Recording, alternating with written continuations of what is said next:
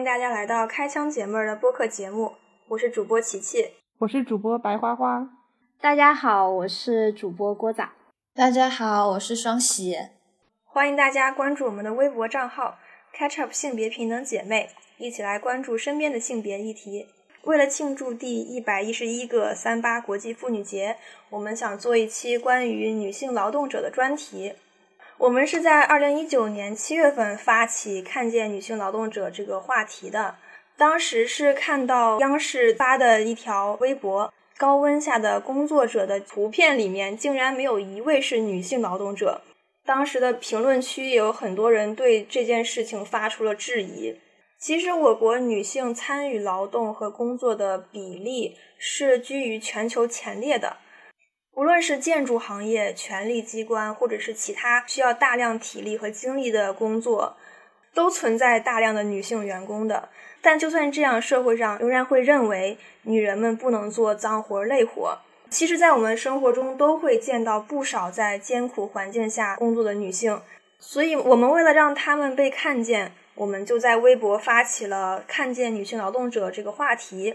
我们希望每个人都可以拍下你眼中的女性劳动者，大家也可以私信我们进行投稿，希望能够让更多人知道女性劳动者是存在于各行各业的，她们需要被看见。看见女性劳动者，就是我拍活动出来的时候，有这样一个问题，很多人都会觉得我很普通，我身边的人很普通，大家做的都是很普通的东西，就反而不愿意拍。其实我觉得这也是一个桎梏，为什么女性总是会觉得自己做的不好？非得要做到一个前无古人后不知道有没有来者的程度，才觉得自己才配被看见。我觉得这也是一个意思。对，好像大家觉得没有什么特别的可以去拍或者是可以去讲述的，但问题就在于是我们的现实生活跟我们的那个媒体宣传的出来的这种形象其实大相庭径的，就像在媒体。呃，上的形象，女性是缺位的，但在实际的生活中，女性却是无处不在的。所以就是这样一种割裂，感觉女性在主流的话语当中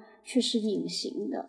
其实我们可以从生活中举出来很多很多这样的例子。记得之前有一位姐妹问我们，该如何向她的朋友和同学解释我们现在是一个父权社会，就好像性别不平等无处不在，但是又好像无从提起。那我们其实今天要聊的，从女性劳动者被忽视的这个角度，就能够窥探到父权社会的运作的结构。去年央视就根据疫情期间的那个医护人员的事迹，就做了一个改编的电视剧，叫《最美逆行者》，然后就在全网引起了很剧烈的讨论。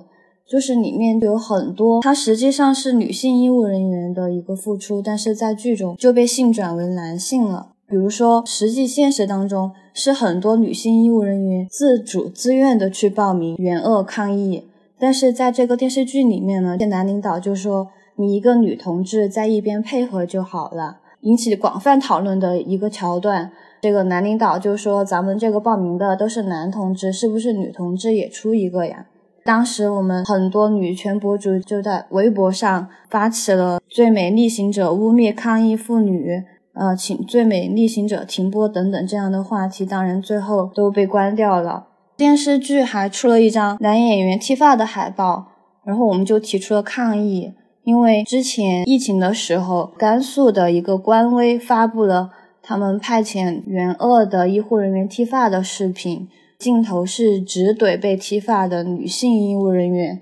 援鄂队伍出来一个合照，一共有十四位女性。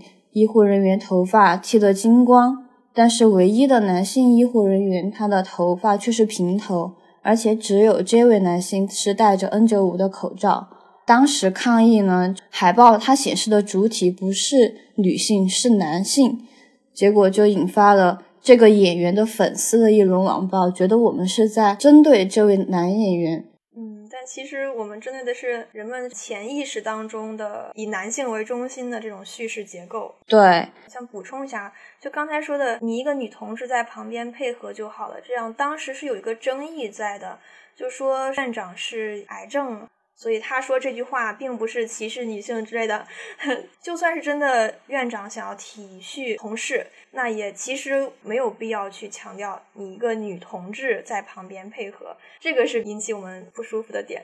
对对，他那一句台词就好像显得女性医务人员就帮不了什么忙，然后专业度没有他一个男同志高一样。这个我也想补充几句。当时有很多医护人员说，编剧编出这些话，就说明他根本就不了解一线，一线是不会有人说这样话的。嗯嗯只要能上一线，那全都是老李，不会管你是男是女的，你来的就是来干活的，没有说所谓的你一个女同志你在一边帮忙就好了，不可能有这种情况，因为一线都已经满负荷了，所有人都是超负荷运转，不存在谁帮忙谁主力这种情况。再一个就是编剧为什么会有这种想法，确实是在日常生活中大量存在着这样的类似于把女性排除在外的这种思想存在的。可能是比如说要运一些东西，或者是挪一些桌椅什么的，他们就会说，哦，男的干就行了，你就不需要干。啊，当然我每次都是跟着一起干，我觉得我即便是力气小，我也可以干一些东西，大家一起干，人多不是更快吗？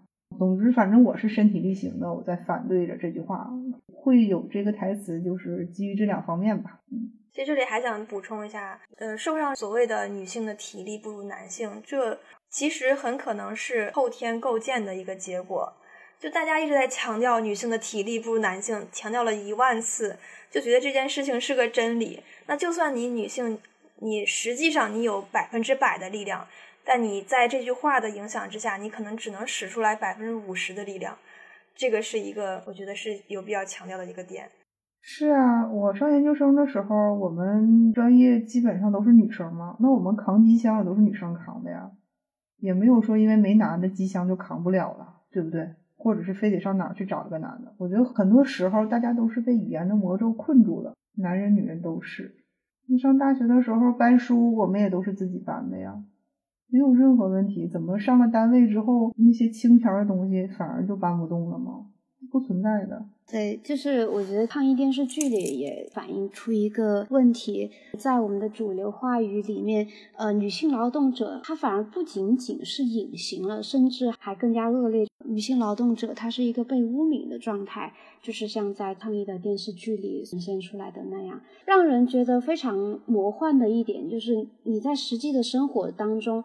好像性似乎已经地位平等啊，但是我们在主流的媒体中也是看到的还是那种很传统的刻板印象，所以我觉得这之间就存在着一种矛盾，就是我们的主流它到底在倡导怎样一种性别文化？我觉得也许是有一些导向啊，但是从结果上来说，刻板印象的不断的深化，它是加强了女性在职场当中的劣势。不断的就是一些媒体啊，给我们灌输这种女性跟男性之间的差异，呃，甚至说女性在职场上不如男性的地方，会让女性不断的在这个结构中越来越弱，越来越。今年春晚就有一个小品叫《阳台》嘛，里面就有一个男演员饰演的那个社区的工作者，但是其实工作者的原型是一个女性。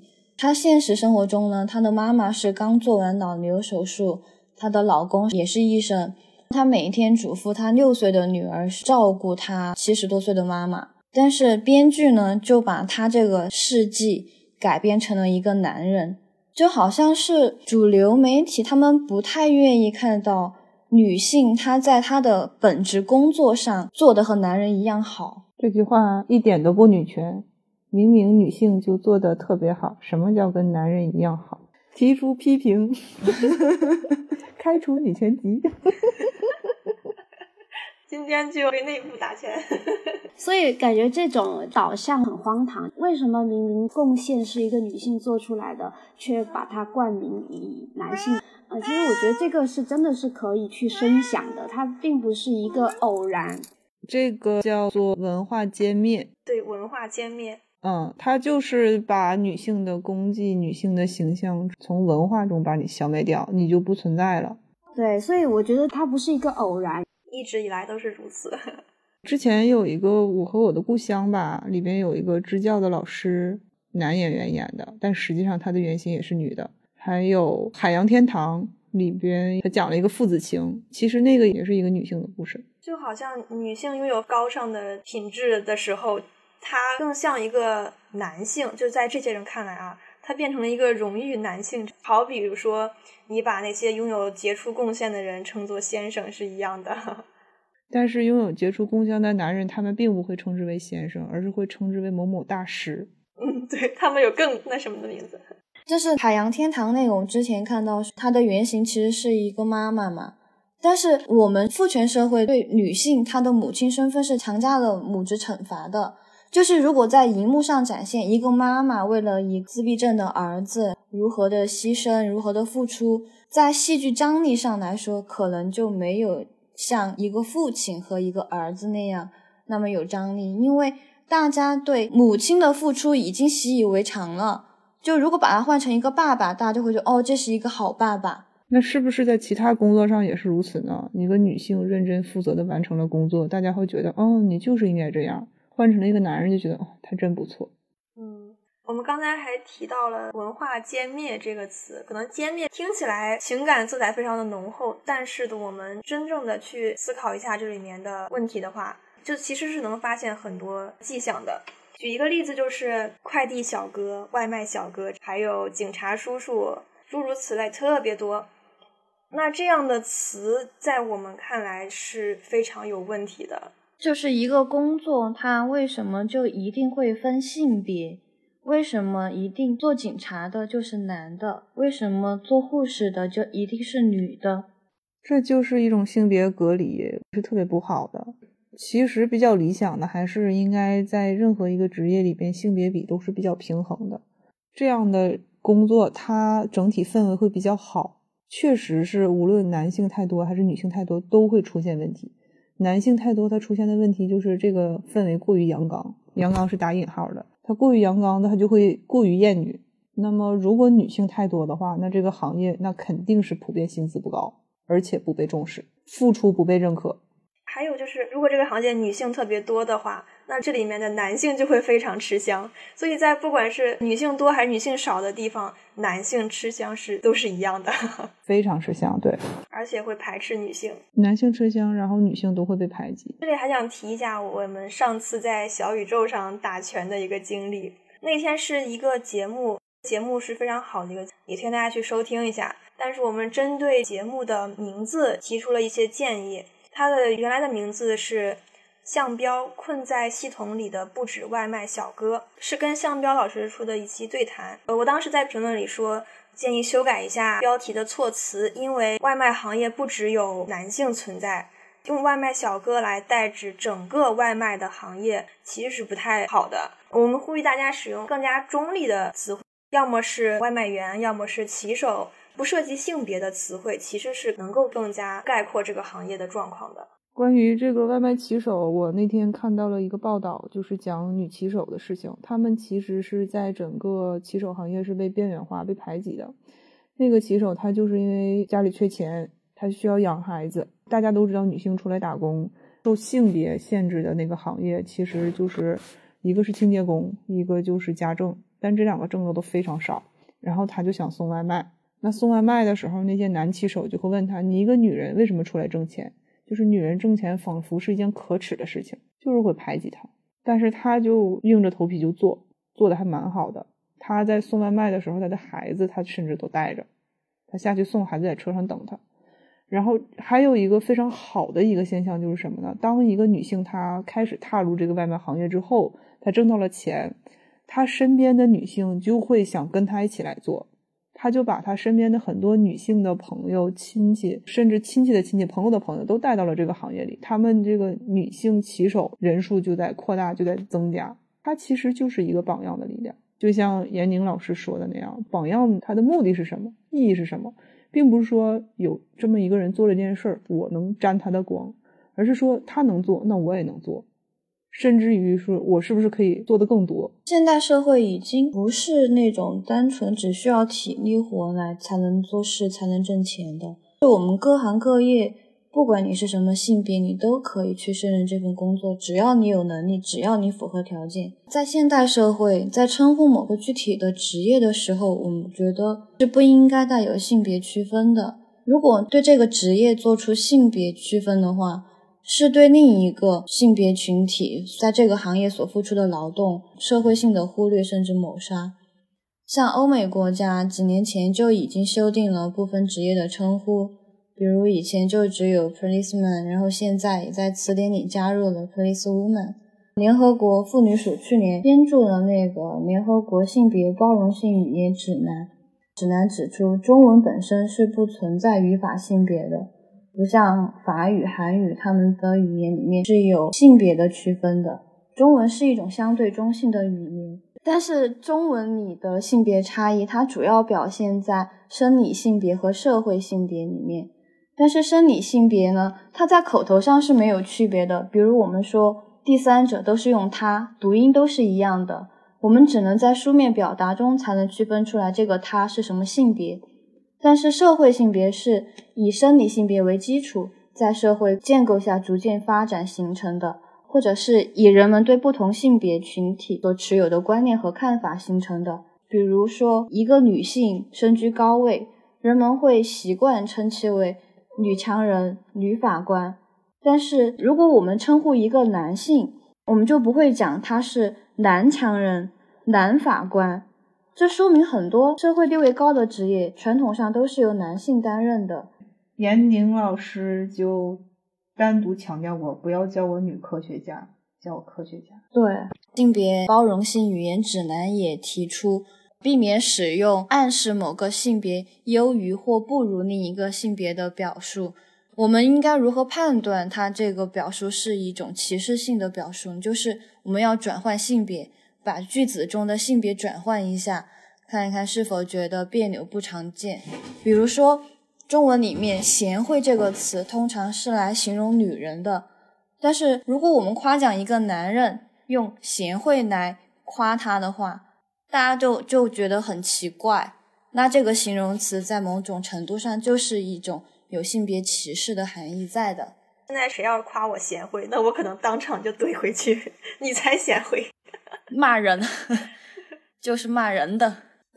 而且我觉得性转还有一个很典型的，也就是现在如果呃想夸一个女生她很豪爽啊，或者她很有这勇气啊，然后大家就会说，哎，她很爷们儿。这个时候用一个男性的词去描述一个女性的时候，就是对她的一种褒奖，对她的一种肯定。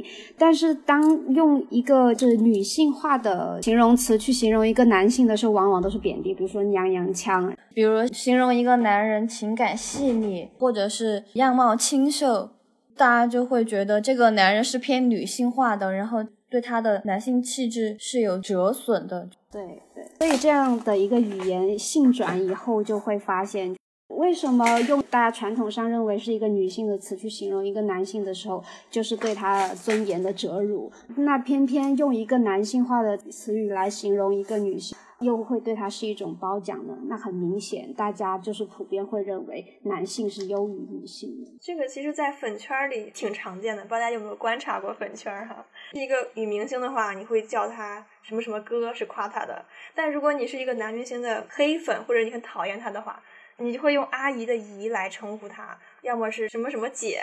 嗯，他们把这些词用作贬低男性。这其实是挺奇怪的啊！当然，如果是泥塑粉就例外哈。泥塑粉把他的爱豆的性别都会倒转一下来夸奖，这个是个例外。其实，在语言学里面，在一个称谓词或者是名词之前，专门的标记性别，这就能够体现出性别歧视，因为你默认它原本的词是一个性别的，你用另外一个词来标记。这个人的话，说明你并不把他当做原本这个词的对象的。简单来说，就是男本位。对，其实就是男本位的一种语言习惯，对吧？我们就默认用男他，那也就意味着男性的他就是一个人类的他，而女性的他是女性而已。印象中，第二性其实也有提到过这样的一个男本位。我们生活中还能见到一些哈，就比如说 A P P 上的用词。我们打开某某的外卖软件，上面会显示什么什么小哥给快递小哥打赏啊，或者是什么的小哥这样的词，它广泛的存在这些行业里面。相比来说，你说什么什么小姐，就好像是在骂人家一样。其实“小姐”这个词被污名化，也很能说明问题。我们不会说谁谁谁是外卖小姐，但是我们却觉得外卖小哥是一个中性词，是一个能够涵盖很多人的词汇。嗯，对，女性不管是女性的职业，还有像女大学生这个群体，其实也是一个很典型的范例。就是当一个性别群体它被特地标记出来的时候，就意味着它已经是他者了，它已经不是语言的主体。不知道大家听没听说过一个说法，就是人分三种。男人、女人、女博士，也是一样的道理。他们在污名化这样一个高学历的女性群体。男博士，他们最多就会调侃，呀秃头啊，怎么样？女博士，嗯，就感觉已经超出了人的范畴了。女博士嫁不出去，但事实上哈，确实是学历越高的女性的结婚率是越低的。但往往这种情况下，并不是嫁不出去，而是不嫁。他们很多人意识不到。因为没有男人可以匹配上女博士的高学历、高智商。因为在当今的这个婚恋的市场里，哈，大家会觉得男强女弱是一个标配。呃，你如果你女的的学历啊、收入啊超过了男性，那这个男性就没有面子了，他就没有地位了。对，吃软饭嘛，所以说是不是？所以说，这种其实，哎呀，真的是一说起来，身边的方方面面都能够看得到男性优先、男性本位的这个事实。对，而且我们中文里面有很多贬义的形容词，其实都是用女性来举例的，比如说男人婆、婆婆妈妈、头发长、见识短、妇孺皆知，这些都是就是。是一个贬低女性的一种形容词。对，像我记得小娟这首歌就列举了好多个女字旁的这种贬义词。我们当时针对谭维维的《小娟》这首歌还发了一条微博，就是我们整理了女字旁的很多的汉字，然后去看里面的含义，就确实可以发现里面女字旁的汉字是有很多负面含义在的。我会把这篇微博的链接附在 show notes 里，大家可以去看一下。刚刚我看一直在讲去性别化的这称谓，所以呃，如果说提到体力劳动的话，就是其实，在体力劳动这个领域是一个同时交织着性别的问题和阶级问题在的。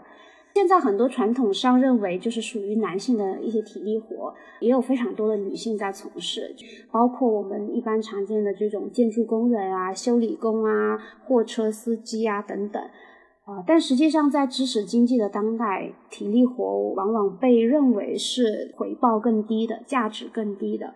呃，那在这种层面上，我们想要为这一类的兴趣发声的时候，不仅仅意味着我们想要争取一种选择上的权利自由。他选择这样的一份职业，往往是因为他没得选择，而且呃，在这样的行业里面，也许比其他的一些体力劳动赚的更多。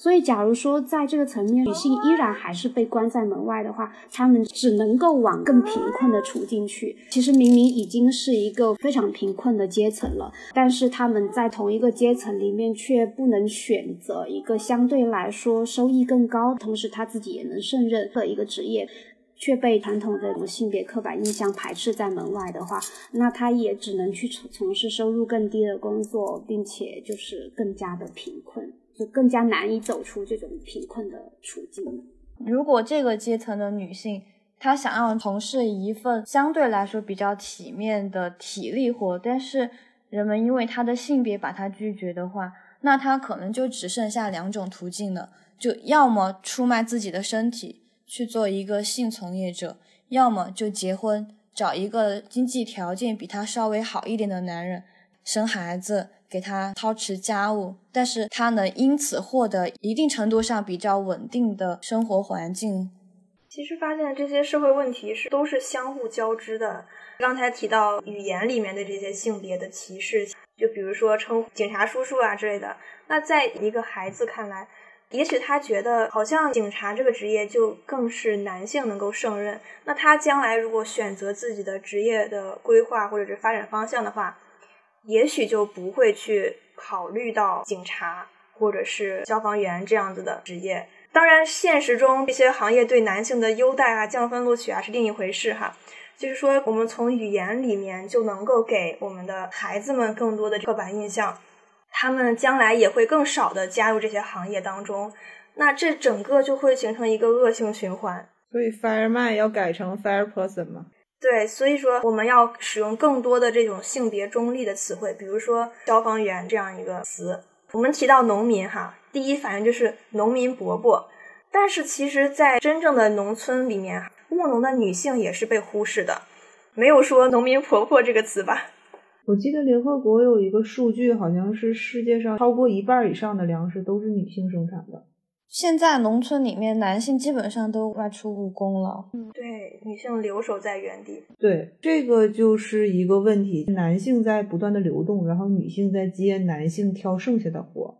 男性外出务工，女性接着种地。男性从建筑工地转向外卖骑手，女性流入建筑工地。男性从外卖骑手再转向其他，然后女性才能进入骑手这个行业，这个都是一个不断转移的情况。呃，也不是现在才有的，之前国家要种植大量种植棉花嘛，那他怎么办？他就发动妇女进入田地去种植棉花。那个时候男人是不同意的，他们不让，他们觉得种棉花这个事儿一直都是男人在干的，女人来掺和什么？女人肯定干不好，而且女性其实手更巧。种棉花是一个非常非常辛苦的过程，而且非常劳累，一直要弯在地里。当时就基层就有这么人动员的，说：“哎呀，你看蹲在那儿多累呀！啊，我们男人不干这个，让女人来干吧。”最一开始的时候是男女一起干活但是，但是男人的工分比女人高。然后就有了像申纪兰这样的人，他们去推动男女同工同酬。就是既然大家都干一样的活，那我们为什么拿不一样的工分？我们就要一样的工分。然后男人就会说啊，你们女人干的就是不如我们男人好，我们男人的工分高，女人工分低很正常。申纪兰就不服气，那我们就比一比嘛。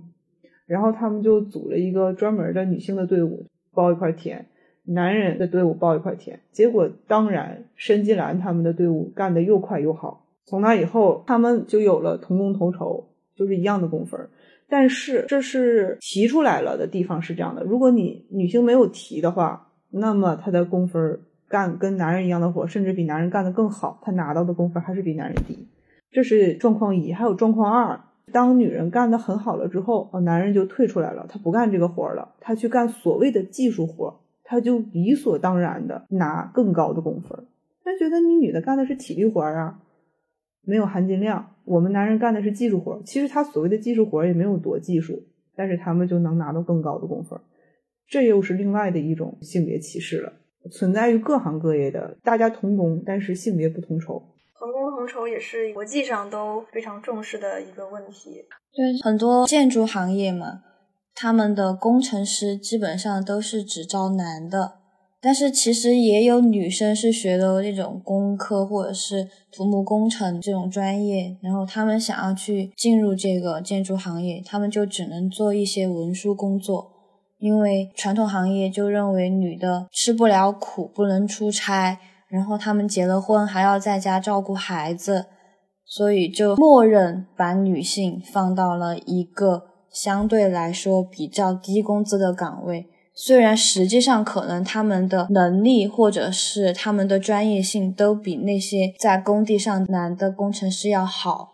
这还有一个问题，就是即便是你们刚过来的时候，女的比男的好，但是放在了不同的岗位上，男的在现场锻炼个三五年，就比你干文书的人强了。这还是玻璃天花板吗？晋升最快的都是男的，女性她可能最多最多就只能去做一个书记啊之类的。嗯，文书文职对吧？对。他这个其实就是以保护之名把你隔绝了出来，断绝了你锻炼、学习、提升的机会。大家多去注意一些招聘的信息吧。我们能够在很多的信息里面看到“限男性”或者“男性优先”这样的存在，那这就其实很讽刺了。我们之前还聊过所谓的“女性优先”是不是对女性的啊优待？但是其实你能够真的去看这些事情的话，你就会发现。真正能够得到利益的那些地方，都是男性优先的。所谓的女性优先呢，就是给你让渡一些很小的或者不起眼的利益或者名分，让你觉得自己是被优待的。但其实保护性歧视，它保护着你，但是其实是歧视了你。比如说桌椅不用你搬，因为你是女生，但是升职加薪好的岗位也不会让你去做，因为你是女生，你吃不了苦，根子都是一样的。就是我就很鼓励大家不要去听那些什么你是女生你不要做什么的，你只要觉得哦我还没累到，我能承受这份辛劳，我就去做。就只要你的志向是这个行业，你觉得你也有能力去做，那你就勇敢的去申请，去要这个权利，要这个机会。对，不要怕的。很多人他就是随口说一句，那你是女生你就不要做了，但是你真做了，他也不会拦你。呃，让我想起以前大学的时候跟一个同学讨论过，我们也是在争辩一个东西，它是不是男女都适用。当时他是这样说的：虽然你说的从底层的逻辑上来讲，男女确实应该平等，但从统计学上来说，男性和女性之间确实存在着些某些差异。我也认可他这句话。但是我们的性别差异很多时候是社会塑造的。我很认同一句话：性别间差异小于性别内差异。就是实际上人和人之间的差异，跟男人和女人之间的差异是要大得多的。实际上，男性跟女性的差异没有传统所说的那么大。第二个，我想说的，很多时候大家都会陷入语言里面去，就好像一直在争辩男的和女的是否真的有那么大的差异。但是实际上，我觉得，即便我们之间是存在差异的，我们也应当是机会平等的。可能就是客观上，女性的体力就是会比男性的差一点。但是首先，我们没有得到一个公平选择的机会。先于男女之间的本质的差异，我觉得更应该。该去关注的是机会平等这件事情。我觉得这些都不重要。既然男性成绩不好都可以降分录取，那女性力气小为什么不降力气录取呢？就是降力气录取，绝了。既然男性有需求，大家可以倾全国、全世界、全科技之力去想办法解决。那女性有需求，为什么不去做外骨骼呢？对，我们刚才其实说了很多，就是性别歧视对女性的多的伤害，但性别歧视对男性也是有伤害的，叫做歧视的代价。就还是说体力这件事情吧，男性体力比女生好，怎么你要多干很多活，这对男性来说其实也是不公平的。其实男性也是在为性别歧视来付出代价的。可能就像郭仔刚才说的，他们的体力可能并不如某些女性的好，但他们却由于自己的性别要去承担更多的体力劳动，或者是社会上对一个男性的要求就是你要成为一个养家者。那这个时候赚钱呀，或者是啊像买房买车啊这样的压力，就全部都转移到了男性身上，他们承担这一部分的压力。并不是说女性地位高，他们才承受这样的压力的，而是因为女性地位低，男性同时也要承受这样的代价的。确实是，确实是。比如说搬东西，本来你不是应该用道具嘛？对不对？比如说用推车，但是不用啊，有男性啊，男性有力气啊，搬去吧，搬一个个腰突，这不就是歧视代价吗？你非要炫耀你孔武有力，那你就要为超出你的人体负荷去搬东西付出代价。嗯。是这样的，还有就是更直观的一点，就是彩礼呀、房子和车子呀、结婚的这种各种的付出。因为女生在原生家庭被剥光了，这样的父母就会说啊，你去找个男人结婚就什么都有了。那你这样的女孩再去结婚的时候，她父母肯定是要求对方是个什么都有的男的，最好还能给我家点钱，让我去供我的儿子，对吧？你这不就是把女性当货物在流转吗？每一个抗议彩礼的男人都应该先想一想自己有没有剥削自己的姐妹。你抗议彩礼的人都应该去反婚。呃，我们现在就热议的九九六话题，其实它也是存在性别压迫的。因为九九六，所以更多的男性把自己的时间投入在了工作上，把更多的女性推向了家庭，就是越来越多的女性的时间。和精力是花费在家务上的，男性他的时间和精力是花费在工作上的。长此以往，男女的这种性别分工就会更加的明显，会有越来越多的女性因为九九六的工作不聘用女性而被迫成为家庭妇女，然后男性呢，他因为没有办法拒绝九九六的工作，所以他就成为了一个螺丝钉。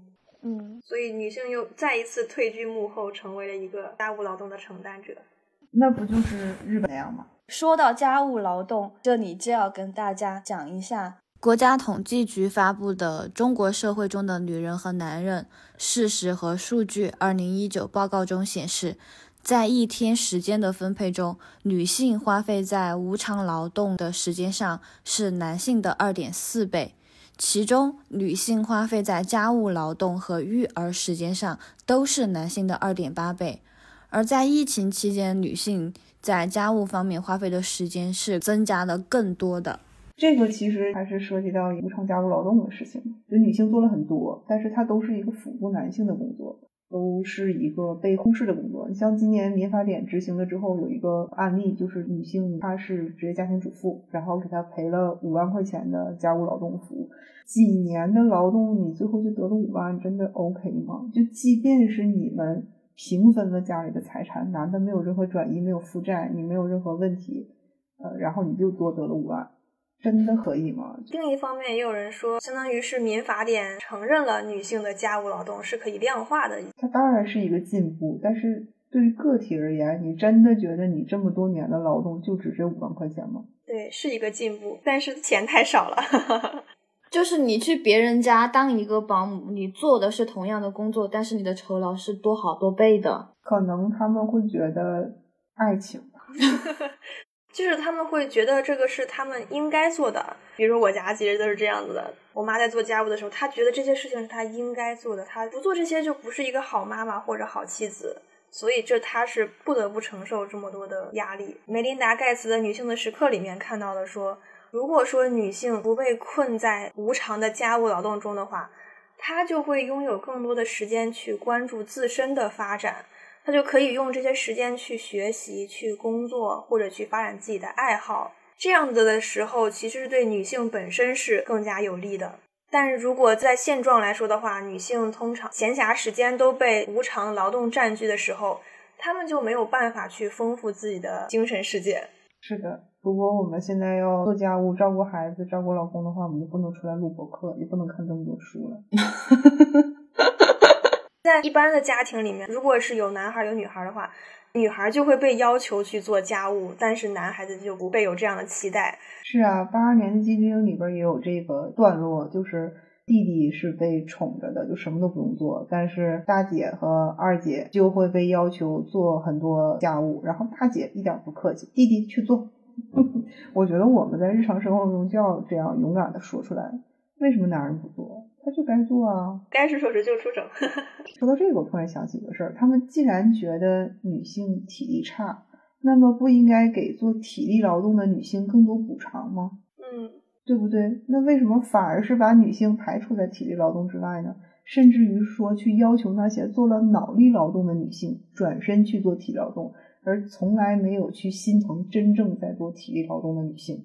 他们大多数都会说的是对着那个，比如说我们说啊，你怎么不去那个工地上搬砖啊？但是真正在工地上搬砖的女性，她们并没有去为他们去争取任何东西，或者是对他们表示敬意，完全没有。甚至还会说啊，女人不去搬砖，女人不下矿井。可是实际上下矿井的女性不在少数。最早的那些三八红旗班就不说了，那个时候下矿井、下矿山、石油工。搬运工特别多，后来是国家颁布了女劳工禁忌从事条例，才不让女性参加这些劳动的。但是，即便是颁布了这些条例，很多人他也不情愿退出自己的岗位，因为那些重体力劳动的收入非常高，他们一旦转了岗，就再也拿不到以前的那些工资了。而且，即便是这个条例颁布了之后，很多年都还有女性为了。呃，也不能说是赚钱吧，就是因为一些原因，他们去下井，但是又因为这是违法的，所以他们不能拿到他们那些合法的身份，反而增加了很多困难。嗯，他们的权益没有法律来保护。而且，那这些就我们为什么不去下井搬砖的人，他们并不会去为这些女性发声。嗯，其实一些人对我们说：“你怎么不去搬砖啊？”他真的目的是在你闭嘴吧，你不要说了。你都没有搬砖，你凭什么说搬砖？是不是？是的，稍微去检索一下，你去搜这些东西，你就可以看到，比如说冷水江矿难有四个女工遇难，遇难者之一四十岁的李淑莲已经在井下工作十年了，与他同日遇难的赵平娇挖煤时长达十三年。报道里边就有提到这样一句话：在井下没有男女的差别，大家都是黑煤堆里爬滚，而收入都是按件儿计的，吃不消你就别干。其实这些真正的重体力劳动可以算是同工同酬的吧？可以这么理解吗？就是按劳计件，就嗯，对，按劳计件工作，你能干多少你就挣多少钱。而且一个受访的那个李初娥，他就说，在当地女矿工并不少见，在东塘煤矿就十来个女工下井。这次事故中下井的女工有六个，在周围的其他一些煤矿差不多都有女矿工。你去搜一下就有的事情，但是他们就视而不见，熟视无睹。就他们会在这个时候把它当做是个例，而不是说这是存在的现象。跟人辩论的时候就会出现这样的问题。当我们在呼吁停止性别歧视的时候，那些人就会说：“嗯，你们女的干不了体力活，因为他们眼见的都是男的在干体力活。”然后我们说，就是有能力的女人可以去做，去身居高位，但是他们又会说：“你看我们现在的那些领导人都是男的，那说明你们女的就是不如男的。”但实际上，我们是有很多女性领导人的。但是这些女性领导人，在不管是宣传上，或者是历史记载上，他们的很多政绩功绩都是被抹杀的。对我之前听锦鲤文的《海马星球》的播客，他邀请的对谈嘉宾是《手工纱》的作者无人领取。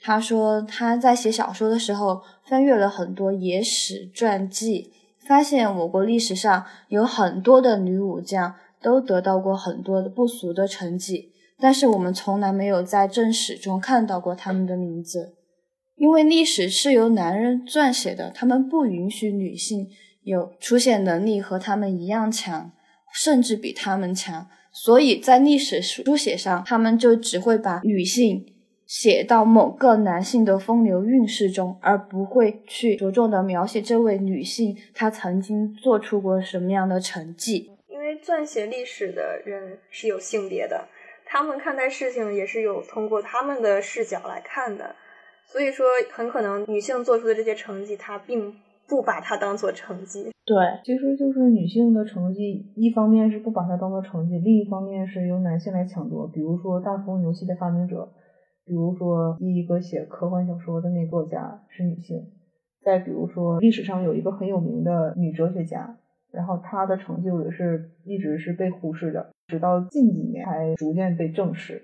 然后就会有很多人说啊，女人不懂哲学，是你不懂女人。我们上一个被账号的微博就有出一个女性科学家的那个专题嘛，这些女性科学家其实就是因为性别，所以被当时的社会剥夺了很多本来应该属于他们的成绩和荣誉。对我那天看到个很有意思的微博哈，他在分析说太白金星很有可能是女性，这个真的是非常有意思啊。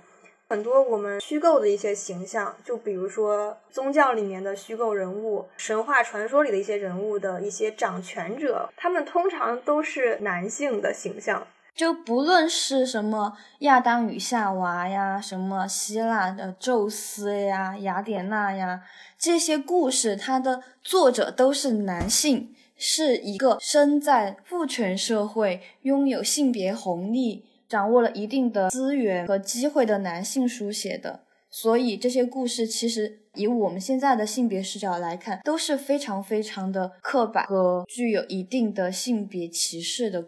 我记得看西方妇女史里边有讲到，基督教最早是宣扬男女平等的，然后当时的那个时代是众神教嘛，所以他们就认为基督教是邪教，就是烧死他们那些传教的人。当时基督教能推广是很多女性在处理的，非常多女性信基督教，然后这样传基督教、推广基督教，然后他们也因为这个事情就被烧死了。但是后来。基督教为了能存活下去，他就跟当时的政府他就妥协了，融入了很多父权的色彩，包括禁欲啊等等一些事情，就又变成了男尊女卑的这样的一个宗教。还有这样一段历史哈，这个不太了解。嗯，很推荐哦，西方妇女史。嗯，好 多读书，真的。当然，就是我之前看到说，很多创作者创作像绘画呀，或者是书写的时候。很多时候都是从自己的形象来出发的，来进行虚构的。那个这个其实就告诉我们，没有必要太相信一些历史，因为这些历史都是胜利者来书写的。在国外的第二波女权运动的时候，欧美的文学界发起过重新发现女性写作这样的运动，就是他们在重新的发掘女性写作的历史。那那个时候呢，人们才发现了过去被尘封了多年的女性作家的身影。最近有本很火的书，就是如何抑制女性写作。这本书大家如果有兴趣，真的一定要去买来看一下。然后同时还想再推荐一本跟它类似的书吧，但是比较偏文学向的，叫《阁楼上的疯女人》。它是从女性主义文学批评来分析女性作家的文本的。这本书其实给了我非常大的启发。我们的父权社会通常会把女性划分为天使和恶魔这两种形象，你要么是符合他们想象的完美的纯洁的天使，要么呢是不符合他们标准的女巫，要么就是个疯子。这本书是在发现文本中的疯女人的形象，然后来诉说文学史上的男性为中心的现象。在这里很想鼓励更多的女性来进行更多的创作。我们很多人都是被过去的一些文艺作品启发的，而逐渐的拥有性别意识的。我们的这些创作，它是会永远的流传下去的，它会在传播的过程中影响更多的人的。这是我想表达的一点。我想鼓励大家多多的进行创作，多多的去关注，多多的去支持女性的作品。啊，我想补一句，就是我刚才讲的那个《樱花赛》和《铁姑娘》。大家可以看王正老师主编的《百年中国女权思潮研究》。如果这本书买不到的话，可以去图书馆借，图书馆应该都有。或者看那个《女权主义在中国的翻译历程》，这两本书都可以。他讲了很多从革命时期到新中国建立之后的一些中国的女权的运动的历史，嗯，很有意思，也很值得一看，很有启发。都是很好的书。我发现我身边有很多女性，她们的女性意识崛起都是受女性创作者的影响而发生的。如果一个女性创作者她创作出来的作品，在某一种程度上会更能够与我们，就是身为女性的我们产生共情，然后影响到我们，就像谭维维去年发布的新专辑《三八幺幺》。他把十一位女性的生命故事写成了十一首歌。在采访里面，谭维维说：“女性就是最需要他帮助发声的群体之一。在他眼中，每一位女性对自己的生活方式都有选择的权利，她们不应该被世俗条约所束缚。”他这张专辑就是在全网引发了非常广泛的讨论，大家也从他的这整张专辑里面。或多或少得到了不一样的启发和感动。然后，另外我想要说的就是嘻哈圈，嘻哈圈就是一个众所周知的歧视女性的泛滥区。很多男 rapper 的歌词都充满了对女性的物化和贬低。有一项研究是二零零八年的，他们这项研究在随机抽样的一百八十首说唱歌曲里面。发现有一百零九首歌至少使用了一次针对女性的歧视性词汇，就是“碧池”。很多说唱歌曲的主题，它就是描写女性的身体，讲述这个歌手要对某位女性做一些什么，就是和性相关的事情。然后这些 MV 里面也经常会出现，就身着比基尼，然后身材很姣好的女演员环绕在歌手身边。随着女性主体意识的增强，现在也有很多优秀的女 rapper 也在嘻哈圈占据了一席之地。比如说 Nicki 和 Cardi B。Cardi B 去年的单曲《Rap》就是一首描写女性的性欲望的歌曲。这首歌被很多人抨击，觉得一个女人不应该去唱关于性的歌曲。可是他们在听一个男歌手唱。他要在一个晚上和几个女人搭讪睡觉的时候，他们也会觉得很冒犯吗？或者是他们看到那些男歌手的 MV 里面镜头直怼女演员的胸部和屁股的时候，他们也会觉得这个不太成体统吗？对，说起来这些还是以男性为中心的原因。对，然后去年那个 B 站的节目。说唱新时代也有很多女性 rapper，比如像重庆的歌手 Zest 右小天，他有一首歌叫 Playground，这首歌就是从施暴者和受害者两个角度讲述了儿童性暴力。然后陈近南他那首来自世界的恶意就讲述了他曾经遭受的校园暴力。美杜莎庄园就讲了当父羞辱。于真的他和他的故事就取材自他身边的女性友人，把他们的生活通过歌词再现给了大众。就有很多关于女性的遭遇和感受，只有女性创作者才能表达。这些表达通过我们共有的女性生命经验，把我们连接在了一起，也让整个世界看到了更加真实的女性生活，听到了更加真实的女性发声。所以，我们鼓励所有的姐妹都一起来书写、记录、发声。就算暂时没有人认可你，或者是给你点赞、评论，但是你要相信，你的表达总会影响到一些人，带给他们温暖和鼓励。对，没错，这些善意其实是可以在我们所有女性群体中回荡的。说了这么多，我们还是想来再聊一聊妇女节。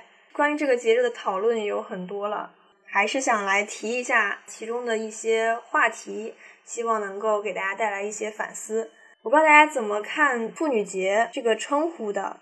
当然，看到有人说应该用女权节或者是女性节来代替妇女节，嗯，但是也有一部分人是反对这个说法的，觉得妇女的含义不应该被污名化。那我想问问大家哈，大家是怎么看待这个问题的？呃，我有一点想法，就是我个人是觉得妇女她是被污名化的。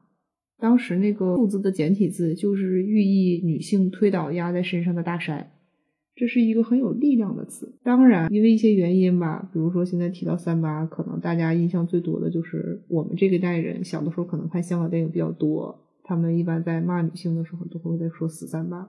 我小的时候就经历过这个事情，所以很多人他一听三八，他就会有一些应激的反应。觉得你在骂他，他会不喜欢，这我都能理解。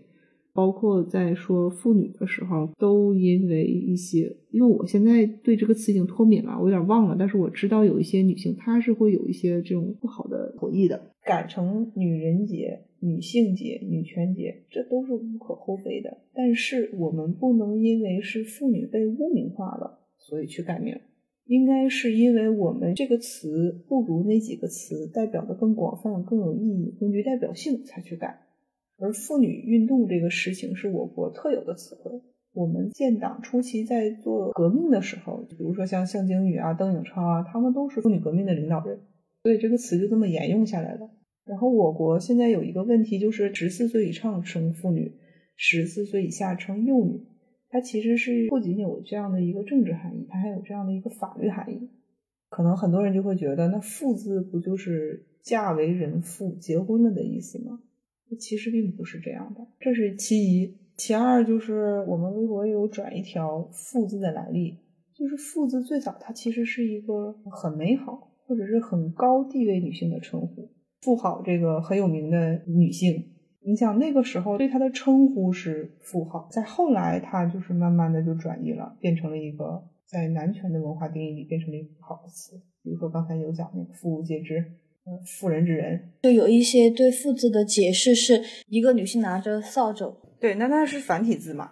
好像就是说一个女性成为了妇女，她就是一个困于家庭里面做家务的一个女性。然后这种女性呢，她相对于传统父权社会对女性白幼瘦的偏好来说，不再具有性魅力和性吸引力的一个个体，所以就有很多女生不愿意被称为妇女。但是那个肘最早它是武器，后来才变成了所谓的扫帚。肘，它最早与战争、女性有关的。母系氏族的社会是女性为中心的社会，持肘之人是妇，妇是为保卫子女、守护家园、抵御外敌、手持肘武器的老祖母。女首长就可以我们理解为杨家将的那个老奶奶，是有力量保护家族的一个形象。所以这个文字含义是随着你的这个社会和文化的解读和赋予是不断的转化的。包括刚才我也说了，简体的“妇”字是女性推倒了大山。它其实都是有自己很美好的寓意的，对，语义是流动的。那么现在的这个妇女被污名化，污名化了就躲避吗？如果父字被污名化了，它下一个字它也会被污名化，就像女权被污名化了是一样的。如果因为它被污名化了，我们就弃之不用，那说明是什么呢？说明我们没有话语权。你弃之不用的结果就是下一个词依然会被污名化，我们一退再退。我们要做的呢是夺回定义权。父字是什么意思？我们来定义，你说了不算。对，可以是这个是个道理。嗯，其实我们很多关于女性的词汇哈已经被泼上了脏水。就比如说“小姐”，刚刚也提到了，你说一个女性是小姐的时候，你就会觉得好像在骂人。但这也是父权社会污名化的一个结果。我一方面觉得我们不能对这个污名化一退再退。因为我们语言就这么多，我们一退再退的话，那我们我们的空间在哪里呢？我们能够使用的词汇就会越来越少，这样是一个很可怕的现象。最后的结果就是，所有的代表女性的词汇全是负面的。你想夸一个女人，你只能夸她真爷们儿。所以现在网上很多朋友的一些尝试也挺好的。其实我们对一些词也进行了一些重新的定义，比如说娘们儿。一开始大家都觉得这个“娘们儿”是一个贬义词吧，就是觉得它是个带有贬义的一个称呼。但是现在经过一些人的努力，消解了一定意义上的负面的含义，我们就会觉得这个“娘们儿”这个姐们儿真棒。是的，是的，呃，一个是像有宁静为代表的这些有话语权的女性，她在正面使用这个词的时候，也就是可以消解一些。还有一个就是官媒的使用，其实也很重要。比如说之前那个火箭发射的时候，还是卫星发射的时候，有一个女性，当时官媒的标题都是说“大姐不大”，在用“大姐”来讲这个女性，其实她就是在消解我们普通生活中对“大姐”的一个不是寓意很好的一种使用方式。我记得《中国机长》里边有这样的情节，当时那个乘务长在冷静勇敢的化解了这样一系列的问题，帮助所有乘客顺利落地之后。就有一个乘客就说：“哎呀，我真想叫你一声大哥，那你为什么不能叫他一声大姐呢？仿佛只有称他为大哥才是夸赞他，叫大姐就是贬低他了。”对，很多对男性来说是夸奖的词，但是到女性身上就变成了贬低，就是跟大哥大姐是一个道理的。大哥是尊称，大姐就是贬低。我们平时也要注意多使用这样正面的一个词汇，不要去在意它的所谓的一些污名。我们定义它是表扬，我们就去这样使用它。还有就是网上有一些人说中国的女权主义者是田园女权，是对女权的污名化。然后后来田园女权也被很多的女权主义者拿来自己使用，就把它的那个污名化给消解了。对我们就是田园女权，但是我们是没有田没有园的田园女权。包括像肖美丽他们做的那个有点田园。对这个现在就没有人在用了，所以他们就开始使用女权，拳头的那个权。那有时候其实会觉得我们在微博上呼吁大家关注各行各业的女性劳动者，就还有一些人会质疑我们这样单纯的看见太过单调了，就好像你你只是看见他了，但是后续的你不管了一样。但其实并不是这样的，我们看见他们和我们关心、我们支持、我们支持、我们呼吁保护女性劳动者，两件事情并不是非此即彼的，它是可以同时存在的。还有人抱有女性不应该从事某些行业，女性就是比男性弱这样的观点，那在我们看来，哈，就是我们重复的太少了，我们当复读机的时间还太短了。就像看见女性劳动者这个话题才建立了不到两年，但是呢，整个历史上忽视女性、贬低女性、压抑女性的才能的这个事情，已经存在了上千年了。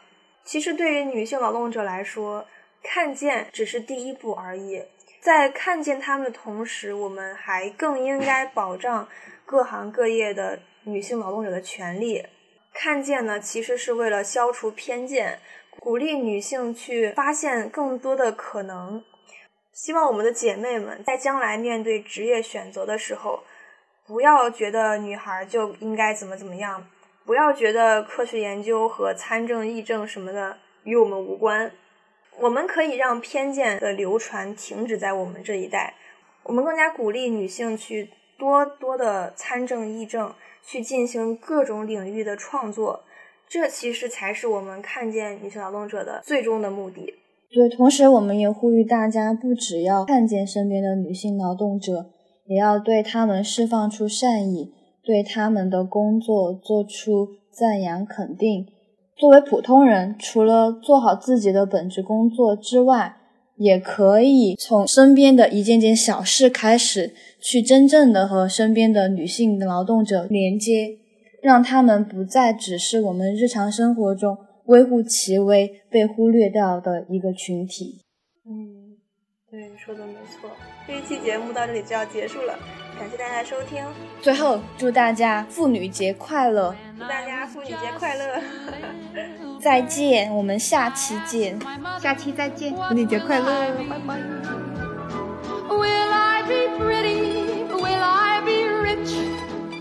What she said to me. Que sera, sera. Whatever will be, will be. The future's not ours to see. Que sera, sera. What will be, will be. When I grew up and fell in love, I asked my sweetheart what lies ahead. Will we have rainbows day after day? Here's what my sweetheart said.